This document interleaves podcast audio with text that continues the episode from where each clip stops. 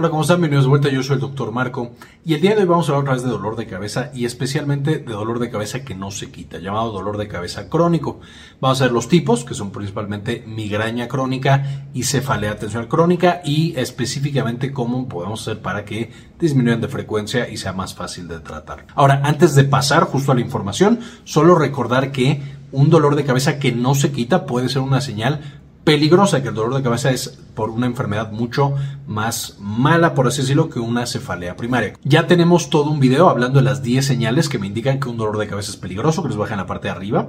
Entonces, antes de ver este video, si quieren ver ese otro, justo para asegurarse de que no haya ninguna de estas señales o banderas rojas de dolor de cabeza, que de nuevo implica un tratamiento diferente, es más urgente acudir con el médico y por supuesto vamos a tener que hacer otros estudios. Entonces, en este video no solo vamos a hablar del dolor de cabeza, como lo hemos hecho ya en videos pasados, que les voy a dejar el video en la parte de arriba, el que decíamos, ok, si me está doliendo la cabeza, dependiendo el tipo, qué medicamento es el correcto. Aquí ya hablamos de un dolor de cabeza persistente y cuál es la diferencia en su manejo. Una vez más, para quitar el dolor en este momento, no me voy a meter en ese punto, ya lo vimos en ese otro video. Aquí vamos a hablar de cuando ya es crónico. Y recordarán, también lo mencionamos en ese otro video, que hay dos principales tipos de dolor de cabeza. Eh, hay más, pero de los más importantes son la cefalea tensional, que en este caso vamos a ver la crónica, y la migraña, que también puede ser una migraña crónica. Aunque la migraña de por sí es una enfermedad crónica, es decir, ataca al paciente a través de muchos años de su vida, hay un término conocido como migraña crónica en el cual es migraña, pero más severa o al menos más frecuente y mucho más discapacitante. Ahora, la cefalea tensional en términos generales, sin meterme en todas las características, porque una vez más eso ya lo vimos en ese otro video, la cefalea tensional es bilateral, la voy a sentir en ambos lados de la cabeza, no es pulsátil, usualmente es más bien como que me aprietan la cabeza, no da fotofobia, no da fonofobia, es decir, al paciente no le lastima la luz, ni le lastiman los sonidos, ni le genera mayor dolor y no está acompañado de náusea. Esto es una definición un poco mm, purista, por así decirlo. Hay pacientes que tienen cefalea tensional y tienen alguna de estas. Mientras más tengan, más probable, por supuesto, es que tenga migraña. Eh, sin embargo, usualmente vamos a tener que tienen una o dos y no tienen la mayoría y así es que, como sabemos que es cefalea tensional. Por otro lado, la migraña pues sería lo opuesto. Es unilateral, es pulsátil, acompañada de fotofobia y de fonofobia y se presenta con náusea. También en algunos pacientes se presenta con aura, que es una alteración neurológica antes del dolor de cabeza, que puede ser básicamente lo que sea, aunque la más común son alteraciones visuales o alteraciones auditivas, es decir, ven cosas o escuchan cosas o alguna otra cosa eh, neurológica. Una vez más, puede ser casi cualquier cosa neurológica y después que aparezca la migraña.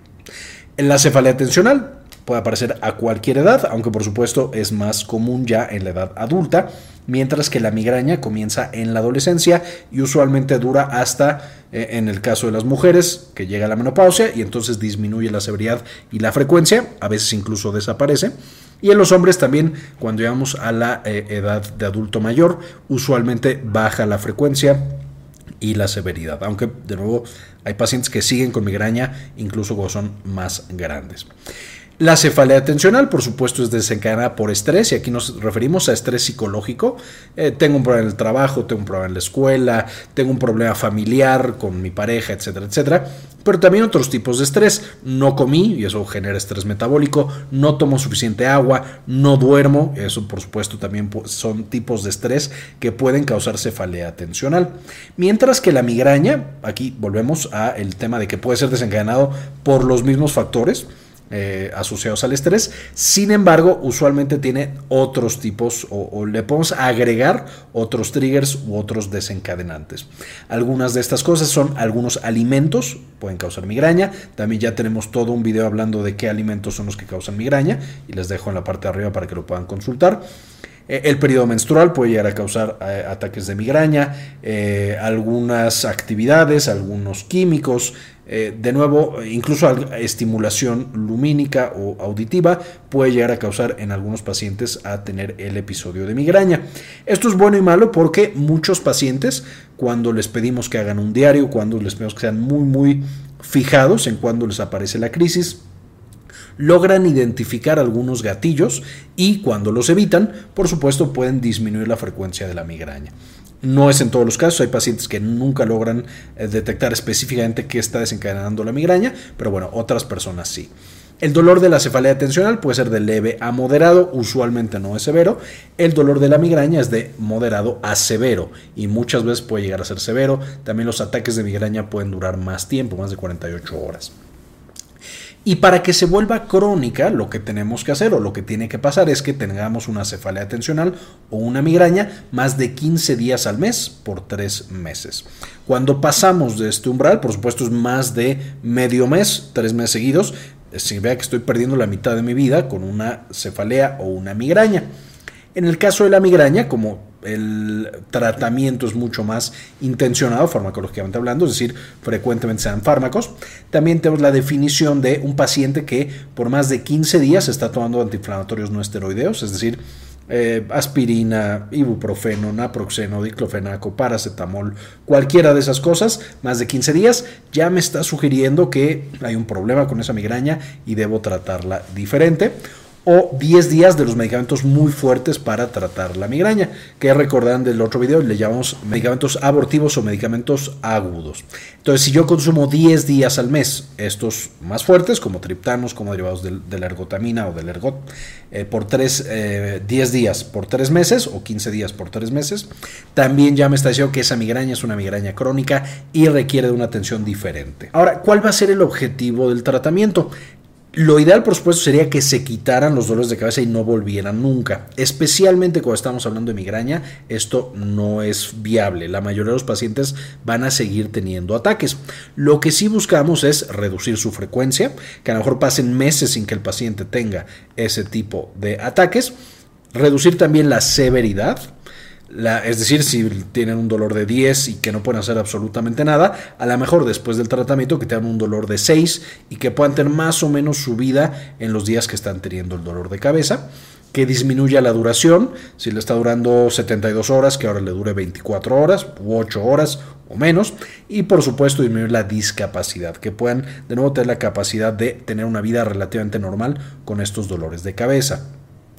También las intervenciones de las que vamos a hablar aquí eh, mejoran la respuesta a medicamentos agudos, es decir, hacen que vuelvan a funcionar los antiinflamatorios, los triptanos, etcétera, etcétera, que muchas veces en la migraña crónica y en la cefalea tensional crónica ya no funcionan disminuir la necesidad de tratamientos agudos porque, ya lo hemos visto en videos pasados, los tratamientos agudos, de nuevo como aspirina, diclofenaco, naproxeno, paracetamol, triptanos, cafeína y demás, eh, pueden no solamente ya perder su efecto, sino incrementar el dolor cada vez que me lo tomo o el hecho de que yo me lo tome tanto hace que ya tenga esta cefalea crónica, reducir el costo del manejo y reducir las complicaciones y enfermedades acompañantes, que el paciente ya no tenga lo que usualmente acompaña depresión, ansiedad, eh, angustia, etcétera, etcétera. Entonces, estos van a ser los principales objetivos que nosotros tenemos con estos tratamientos.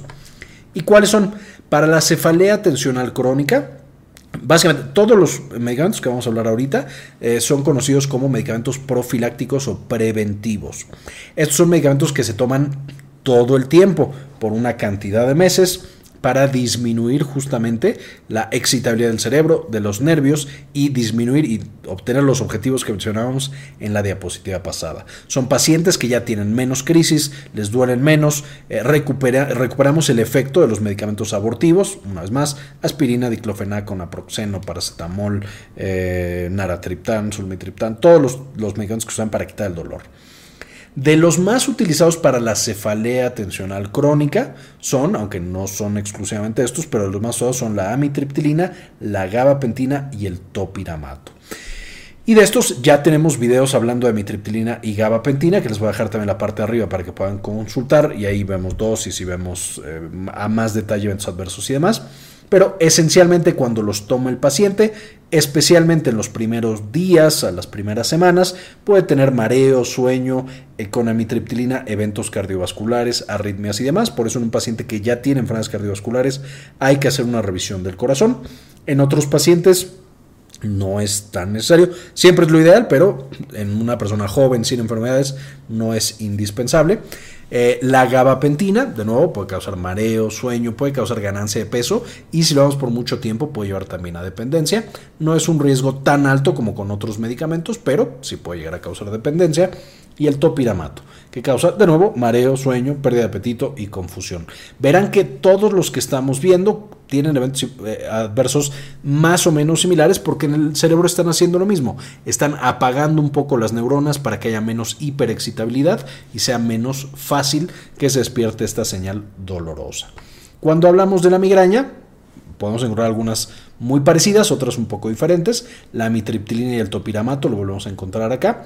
El propranolol es otro medicamento muy usado para migraña crónica y por supuesto va a causar, digamos, de manera diferente a lo que vimos en la diapositiva pasada, fatiga y mareo, pero hace que el corazón se desacelere. Este es un beta bloqueador que también ya tenemos un video hablando de sus medicamentos, se los dejo arriba.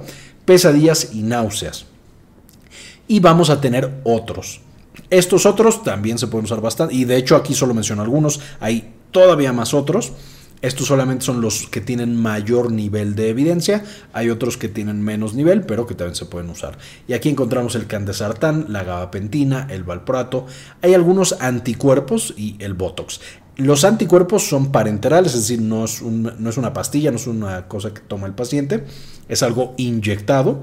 Eh, me parece que en la mayoría de los países el que tenemos es Erenumab y justamente ayuda con la inyección, que no es una inyección diaria, eh, de pronto es una inyección con menos frecuencia, puede disminuir de nuevo la frecuencia, la severidad y con ciertos objetivos que mencionábamos. Y finalmente el Botox aplicado directamente en, en el cráneo, eh, bueno, no en el hueso, sino en la cabeza, vamos a tener que eh, también puede disminuir esta frecuencia, esta severidad y obtener los mismos resultados. Y por supuesto el Botox se aplica una vez cada seis meses. Entonces, por supuesto, para cada paciente, algunos de estos medicamentos va a ser ideal, otros no. Si tenemos un paciente mayor, pues a lo mejor nos vamos por un medicamento que es más seguro para pacientes de edad ya adulta. Si tenemos personas muy jóvenes pero de bajos recursos, pues nos vamos con medicamentos más baratos. Eh, si tenemos una persona que tiene un trabajo de conductor, pues entonces no nos vamos tanto por los que causan mareo y sueño, sino a lo mejor nos vamos por X otro medicamento. Y con este gran arsenal justamente es lo que nos permite estar eh, viendo qué es lo que más conviene para cada paciente, ajustando los tratamientos y si un paciente no tolera alguno de los eventos adversos, de nuevo nos podemos ir a algún otro. Ahora, algunas recomendaciones y algunas consideraciones. Número uno, Cualquier paciente con cefalea crónica tendría que hacer cambios en su dieta, principalmente evitar cafeína y estimulantes. Y esta cafeína, por supuesto, nos referimos al café, pero también a los refrescos que tienen cafeína, las bebidas energéticas y demás, porque eso es tradicionalmente de las dietas que hemos mencionado, y que no ya les dejé el enlace para el video de alimentos que causan migraña. Eh, pero justamente es de lo clásico que causa dolor de cabeza en general y eh, migraña en particular. Obtén un sueño adecuado, idealmente 8 horas o lo que sea natural para esa persona y en la hora que sea ideal y natural para esa persona. Uso juicioso de analgésicos, una vez más, ya hemos visto previamente en otros videos, que les voy a dejar enlace aquí arriba, como el consumo de medicamentos para quitar el dolor de cabeza cuando lo hago demasiado, cuando estoy tomando eh, cinco días a la semana, seis días a la semana, medicamentos para el dolor de cabeza, eso hace que el dolor de cabeza ya no desaparezca y ahora es el medicamento el que me está generando el dolor de cabeza. Es muy importante tener esto en mente porque puede llevar a un dolor de cabeza crónico, a que yo no pueda dejar el medicamento o no quiera por miedo a que me vuelva el dolor de cabeza, cuando sería lo correcto. Y además de que vivo con dolor de cabeza, tenga las complicaciones justamente de eh, utilizar estos medicamentos de largo plazo. Que algunas de las cosas que pueden llegar a causar son problemas en los riñones, eh, etcétera, etcétera. Número 3. La psicoterapia puede ayudar con la ansiedad y la depresión. Esto es muy importante, especialmente para los pacientes que junto con la migraña, junto con la cefalea crónica, ya desarrollan ansiedad y depresión y potencia esa ansiedad y depresión el dolor de cabeza. Entonces, la psicoterapia en muchos pacientes se puede considerar como una de las intervenciones para disminuir el dolor de cabeza. Finalmente, si fallan todas estas terapias, todos los medicamentos, todavía hay una línea más que son las terapias invasivas, los cirugía básicamente, estimulación cerebral profunda, estimulación del nervio vago, etcétera, etcétera. Entonces, Todavía queda un escalón más de cosas que se pueden hacer. Sin embargo, la mayoría de los pacientes responde justamente a este tipo de intervenciones de medicamentos preventivos o profilácticos para la migraña y la cefalea. Por supuesto les dejo las referencias de los cuales estoy sacando la información para este video. Y finalmente, antes de irnos, quisiera agradecer a algunas de las personas que han sido para el canal con una donación mensual de 1 o de 2 dólares. Y dedicarle este video al Juliana Nordvik, Gustavo Francioli, Aldo Novelo, Antonio Guizar, Bajo la Lupa, Antonio Guizar, Yami Pascasio, Malinche Carrascosa, Henry Blachke, Mike Angelo, Sandy Oliva, Javier Mejía, Gilberto Orgueta, Doctor Mineralín, Enrique Segarra, Jorge Beltrán y María Eugenia. Muchísimas gracias por apoyarnos cada mes y permitirnos compartir esta información nueva gratuita con todos los demás. También quería mostrarles que ya tenemos la versión nueva y mejorada de Clínica Cares, que es la clínica en la que damos la atención médica. Eh, se puede, por supuesto, ya agendar cita en esta nueva versión de Clínica Cares con un servidor, con la doctora eh, Georgina Carranza y conmigo, eh, justamente para atender cuestiones de salud de la mujer y, por supuesto, también salud general. Si tienen, por supuesto, alguna duda, alguna pregunta, en clinicacares.com.mx nos pueden encontrar. Muy bien, esto es la información del día de hoy. Antes de irme, también quiero recordarles que otra de las causas de que el dolor de cabeza no se quite puede ser los medicamentos que estamos tomando y especialmente medicamentos para tratar de dolor de cabeza. Ya tenemos un video hablando de justamente cómo estos medicamentos pueden empeorar y causar el dolor de cabeza crónico, que les dejo en la parte de arriba. Eh, para que vean si a lo mejor es por el medicamento que están tomando que persiste este dolor de cabeza y más bien lo que se requiere es un cambio de medicamento. Muchas gracias por ver el video del día de hoy y como siempre, ayúdenos a cambiar el mundo, compartan la información.